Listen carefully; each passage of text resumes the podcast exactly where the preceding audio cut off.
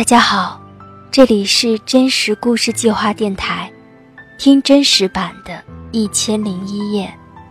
微信搜索“真实故事计划”，在文章下方留言分享属于你的真实故事。我是木格，今天的故事来自作者赵旦。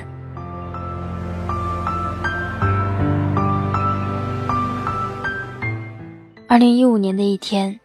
我按照小马的指引，下载了校园贷的 APP，填上了自己的身份证信息、学生信息，以及我父母和学校辅导员的联系方式。我还对着摄像头念了一段合约，大意是：我自愿在平台贷款，与他人无关。借款时间为二零一五年三月七日，金额两万五千元，分三十六期。合同编号是一串数字。一切办妥之后，小马在电话里又哭又笑的对我千恩万谢。可那个时候我还不知道，从这一刻开始，我的生活彻底改变了。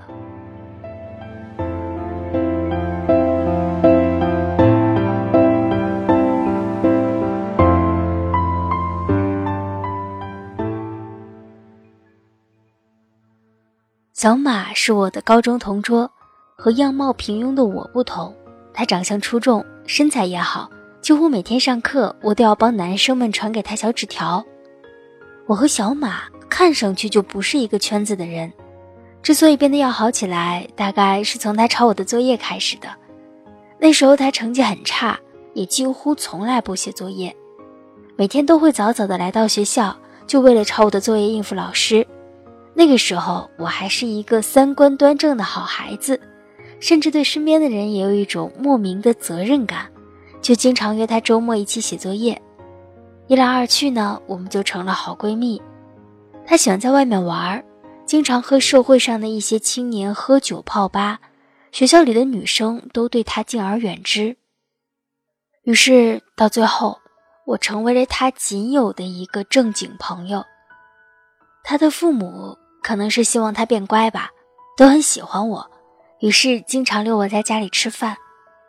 而对于我来说，小马这样的人具有致命的吸引力。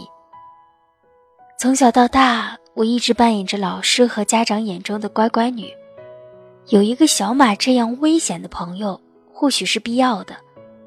和他走在一起，其他的同学会侧目而视，或者在背后小声议论。我很享受这种奇特的感觉。只有一次期末考试，小马惯例的要我给他传答案，可是那次英语的题目很难，我自己也没有做完，就没有顾得上他。之后几天，我俩都不太愉快，但是没有过多久，他就死皮赖脸的找我出去逛街了。转眼高中毕业，我考去北京上大学，而他去了南方。我一直没有恋爱，每天戴着眼镜穿梭于图书馆、教学楼、寝室、食堂之间，四点一体，日子和以往一样充实而无聊，喜怒哀乐无非就是和舍友之间的打打闹闹。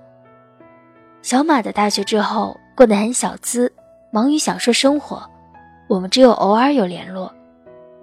我和小马两个人就会这样慢慢疏远。做一个相识多年，又只能隔屏幕相赞的老友了吧？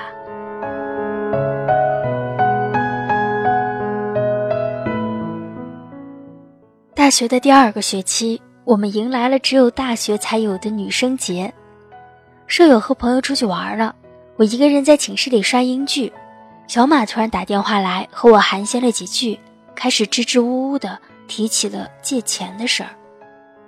他告诉我。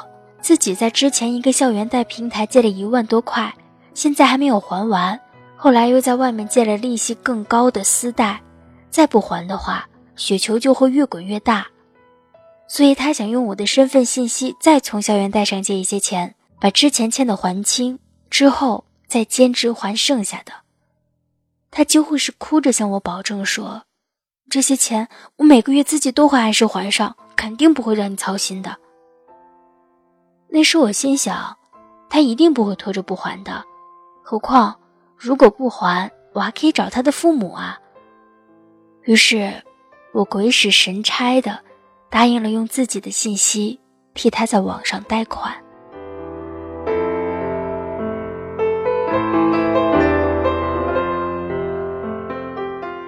四月的还款日，小马提前用微信转账给我，让我打到还款账户上。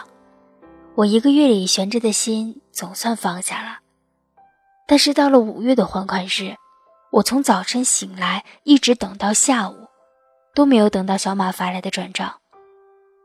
我发了条微信给他，说：“今天好像是还款日哦。”又选了一个尽量可爱的表情发过去，希望能减少一些尴尬。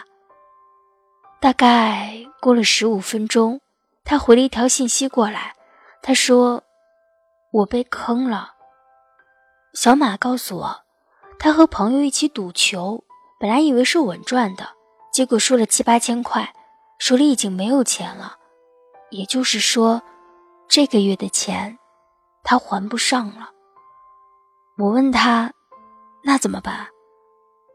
他说，要不这个月你先帮我垫上吧，下个月一起给你。他发了一个眨眼的表情，之后就没有再说话。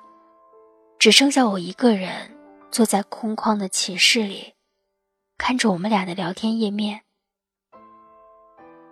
时间一分一秒的过去，我满脑子里都是这样的画面：我没有按时还钱，学员贷给我妈打了电话催债，她吓得哭着给我打电话问我怎么回事儿；或者他们给教导员打了个电话，没过多久，我在网上借钱的事就在年级里传开了。一种从未有过的恐惧，正在向我袭来。我想，我必须把钱还上。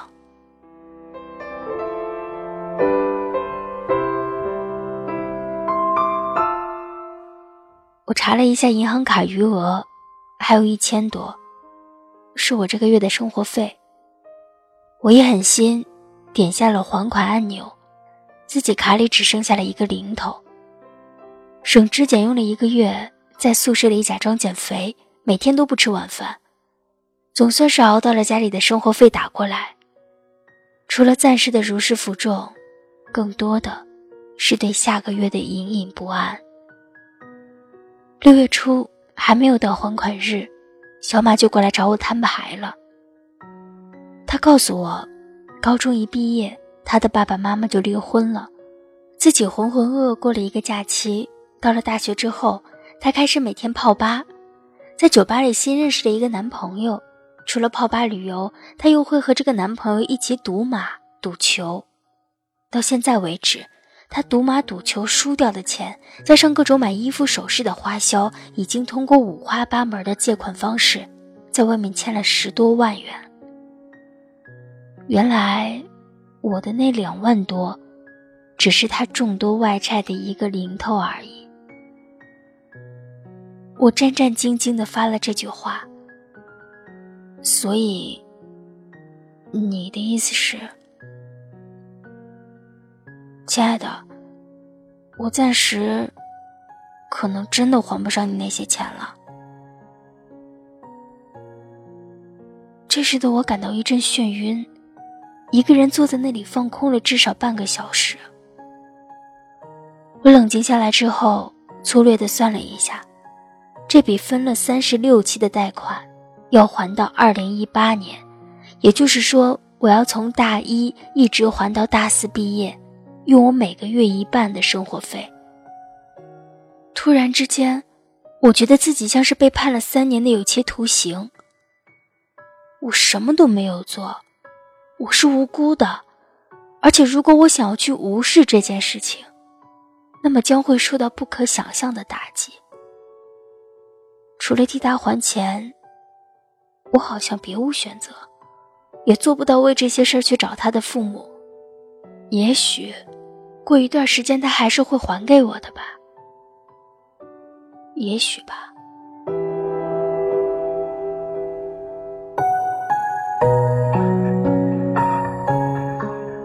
就这样，在那个暑假，我第一次没有回家，对家里谎称在学校做调研，其实是在北京找了两份兼职，周一到周五发传单，周末在商场做推销，都是要站一整天的活。北京的夏天很热，周末在商场做推销员还好，在外面发传单的时候，汗水就不受控制的顺着下巴滴到宣传单页上。每天回到宿舍。身上的衣服都已经湿透了。两个月的时间，我一天都没有休息。除去必要的开支以外，我存下了四千块钱，准备用作下学期的还贷费用。开学之前，我拖着疲惫的身子结束了兼职。大家都还没有回来，我只能一个人无聊的在宿舍刷朋友圈。这个时候，我看到了小马。朋友圈晒的是在泰国的旅行照，我好像失去了生气的力气，完全不想跑过去质问他，只是对着那条朋友圈愣了很久，眼泪也不争气的流了出来。我脑子里全是这些事情，本来想搜别的。却在电脑搜索页面下意识打出了“校园贷”三个字。我的眼前是各色各样的贷款网站、大学生无抵押贷款的小广告，以及一些因为网贷走上不归路的新闻，甚至还有网贷平台的贴吧，有很多人在里面分享交流，也有人在里面警戒大家不要随意贷款。在无意识的浏览中，一个靠做网贷赚到钱买车的帖子吸引住了我的眼球。他的操作方式简单到令我难以置信，无非是找到借钱的人，帮他们在网上贷款抽成。这个时候，我被自己脑海里的念头吓了一跳。我觉得，我好像也可以。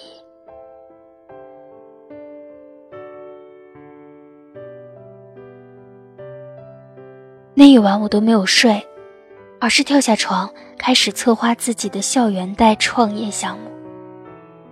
我去楼下买了罐咖啡，回来的时候看到自己宿舍门牌六零五，于是我决定给这个项目取一个响亮的名字——六零五计划。我在脑海内请六零五计划的董事长赵旦女士发言，她清了清嗓子，缓缓地说：“那么，首先。”我们面临了一个巨大的问题，没有本钱。看来直接贷款给别人这条路是走不通了。但像那个人一样，做一个从中抽成的网贷中介，好像是一个不错的选择。接下来，我用了几天的时间收集、比对了当下热门借贷网站和 APP，细致到了解他们的营业执照许可范围。我还在网上查了每款借贷产品大量的网络风评。对我来说，风控是非常必要的。然后我注册了几个 QQ 小号，混入了除了我们学校以外的各大学校的群，开始发布校园借贷广告。大家好，这里是六零五计划，专门为各位同学提供安全可靠的贷款服务。如果有需要急用钱旅游买买买的同学，可以小窗我，我呢就住在六零五宿舍。如果不放心，可以来寝室当面咨询。我确实是住在六零五，但是每个学校有好多的六零五，并没有明确信息，这是其一。我没有发布在自己的大学里，所以无论是哪个六零五，都不是我们学校，这是其二。他们会觉得借钱是很丢人的事情，不可能真的来宿舍找我当面聊，这无非呢只是给大家提供一个安全感，这是其三。我在心里暗暗佩服自己的头脑。但很快，我的 QQ 小号就被各大校园群的管理员移除了一大半，这是意料之中的事情。意料之外的是，在他们还没有来得及移除我之前，已经有好几个人申请加我为好友。同学你好，我佯装镇定地把这段话复制粘贴给每一个人，不多说，等他们自己来继续问我。在老家那边有一句话叫做“九出十三归”。是形容高利贷的，意思是借十元钱到手只有九块，还的时候却要还十三块。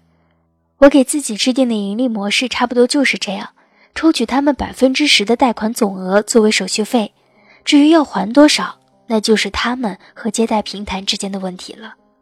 如果有人要找我借钱，我就要他的信息填进去，完成第一步审核，再让他们自己去录制视频，完成第二步。之后钱到了他的手里，再转账给我其中的百分之十，我的工作就完成了。整个过程中，我要故作高深，装出一副平台内部人员的样子，这样他们就会觉得通过我的手才能够容易的借到这笔钱。我的第一个客户是一个男生。看起来就是没有什么耐心的人，连第一次给我发的身份证号都错了一个数字。他要借三千元钱，跟我说的用途是买鞋子。很快，贷款成功，他给我转了三百元，还连连夸我靠谱。收到三百块的那一刻，我的心情有点复杂。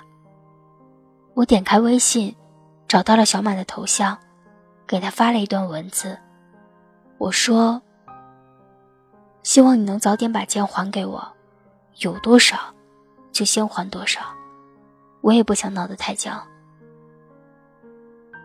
大概过了半个小时吧，他给我回了一个字：“好。”然后给我转了五百块过来。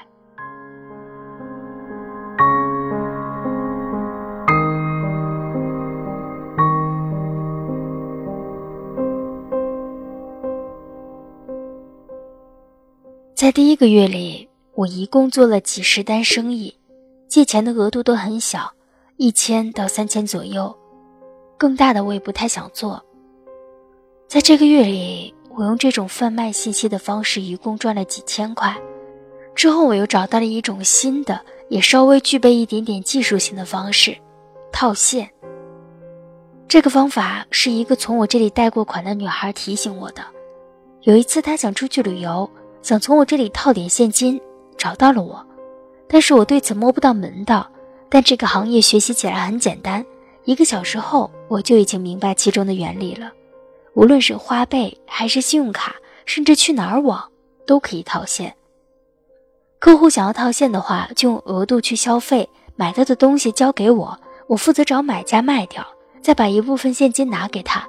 比如说，他买了一台三千元的手机。我找到的买家可以两千七就从我这儿拿到，我再扣掉三百，剩下的两千四给他。这种做法有一定的风险，比如有一次有一个客户用一张机票套现，转钱给他过去之后，他又把票退掉，然后就把我拉黑了。找到合适的买主也是一个问题，但好在这些频繁贷款的人经常是消费者，所以很多时候他们既是通过我接待的客户。又是通过我买东西帮别人套现的买家，颇有一种自产自销的味道。我和舍友的关系都还算不错，但这件事情我一直没有告诉他们，可能是自己心里觉得亏吧。大二舍友生日那一天，我因为赚了一些钱，决定请全寝室去吃顿好的。我们四个女生点了一桌子的菜和几瓶啤酒。在饭局快要结束的时候，过生日的女生突然神秘兮兮地问我：“你最近是不是赚大钱了？赚什么大钱啊？别闹！别瞒着我们啦！六零五计划嘛。”她笑嘻嘻地看着我，说出了这句我最不想听到的话。我感到头皮一阵发麻，从他们的眼神里。我能看出来，他们已经都知道了，而且我隐约的感觉到，他们还对这件事情很感兴趣，想要入伙。既然你们都知道了，我也就不瞒你们了哈。我犹豫了一下，还是压制住了质问他们为什么看我电脑的冲动。大家要一起生活四年，还是和平相处最重要。在被他们软磨硬泡了一晚上之后，我最后还是答应了他们入伙。正式加入之前，我们约法三章：第一，不在本校做贷款业务，为了保证我们的安全；第二，不能和家长提起我们在做的这件事情，为了免除不必要的麻烦；第三，不许再拉任何人入伙，也不许互相抢生意，为了维护我们的团结。就这样，六零五计划成为了我们六零五女生宿舍全体成员的秘密和事业。一开始，我们依然是在各大校园里发帖揽客。到了后来，每个人都有了一定的客户基数之后，客户们就会推荐朋友过来接待或者套现了。因为套现有一定的风险，我制定了一个推荐制，必须要有人推荐才可以找到我们借款。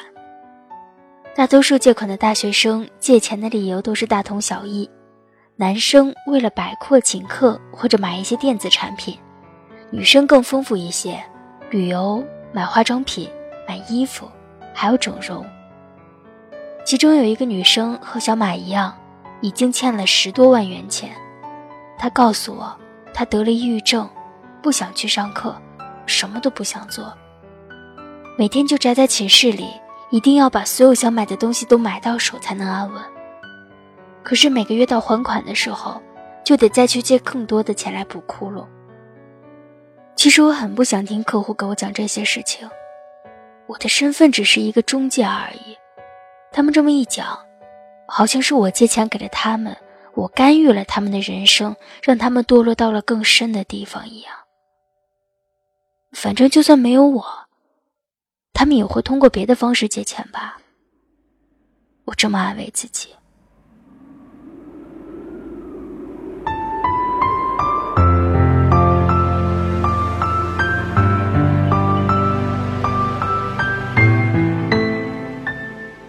有一次，一个从我这里借了几千块的男生跑来找我，说他的钱到期还不上了，要我给他的父亲打电话，谎称自己是学校老师，说学校里要办一个活动，来向他父亲要钱交费活动。他苦苦哀求了我半天，最后我还是没有同意。贷款就不是什么好事情，还要让我一起欺骗他的父亲，我哪里做得到呢？就算是贷款抽了他们的钱，我和他们都是事先说好的，各取所需而已。还有一次，我半夜接到一个电话，一个男生说他之前从我这里借钱，其实是他的朋友拜托他贷款的，现在联系不上了，他几乎是带着哭腔问我能不能联系到对方。我也帮不上什么忙，只是这个男生。让我想起了当初的自己，但我也无能为力。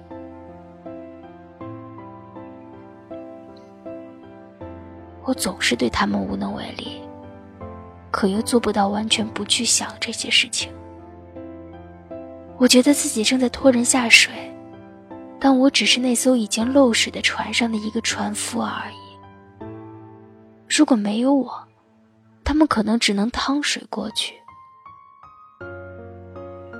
就这样混混沌沌的带着整个寝室做了一年这样的事情，在一年的时间里，我经手了几百例，而我们六零五女生宿舍，总共经手了近千万的贷款和套现。做的久了之后，也会认识一些私贷公司的人，如果我手里有信用差到无法贷款的学生，就会转给他们去做。私贷公司的贷款名目繁多，除了在网上传播甚广的裸贷，还有精英贷、学历贷等等。一次聊天的时候，私贷公司的朋友神秘兮兮地告诉我，他们的业内还有一种睡贷。如果一个女生信用已经特别的差，他们可能会亲自睡一下，然后通过样貌、身材来决定贷给她多少钱。具体是真是假？我也不得而知。宿舍的二姐有了一定的收入之后，开始自己私下做房贷，借出去一千元，一周收三百的利息，标准的九出十三归。其中有一个放贷对象是我们学校的学生，他为了还钱去夜店坐台，最后事情在学校闹得沸沸扬扬。于是我和二姐大吵了一架，我也终于强迫自己退出了六零五计划，不再做网贷。宿舍其他两个女生也都赚了一些钱，害怕出事儿，决定不做了。用赚到的钱，我早已经把小马从我这里借的钱一次性还清了。为了纪念还清欠款，那天我去医院做了一个激光近视手术，摘掉了眼镜。有时我会想，如果当初不做校园贷，找父母把钱还上。会不会更好呢？直到现在，我和小马依然偶尔会联系，只是因为他欠我的还没有还清而已。